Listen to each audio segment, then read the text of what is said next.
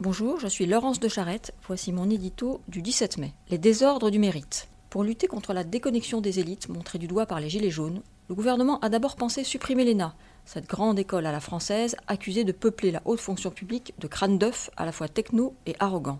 Il envisage maintenant de recourir à la discrimination positive, cette vieille recette anglo-saxonne qui évacue la question du mérite au profit de critères catégoriels pour donner l'accès aux grandes écoles. On voit bien l'objectif il s'agit de répondre à un impératif purement politique, prouver à la France des ronds-points qu'elle a été entendue, mais aussi de remédier à cette scission entre la classe dirigeante et le reste de la population qui alimente les tensions sociales et politiques. Réparer le lien entre les Français et leurs élites, c'est là une ambition légitime. Ce que l'on comprend moins, ce sont les réponses. L'élite dont nous avons besoin, a expliqué Emmanuel Macron, doit être à l'image de la société et être sélectionnée exclusivement sur des bases méritocratiques.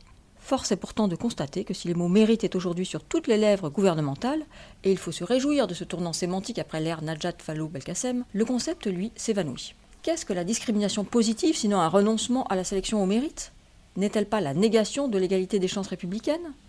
Plutôt que d'inciter les plus défavorisés à contourner l'obstacle, le concours, qu'on les croit incapables de franchir, ne faut-il pas leur donner les moyens d'y parvenir?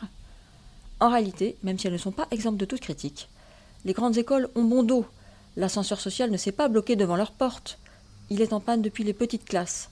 Et le déterminisme social que l'on déplore en fin de parcours est bien le fruit d'un système anémié qui ne parvient plus à hisser les meilleurs, surtout lorsqu'ils sont d'origine modeste, au sommet. Face à ce terrible constat, la discrimination positive, qui recèle d'autres dangers, comme celui d'accroître les communautarismes à qui elle donne une justification, ressemble à un remède empoisonné.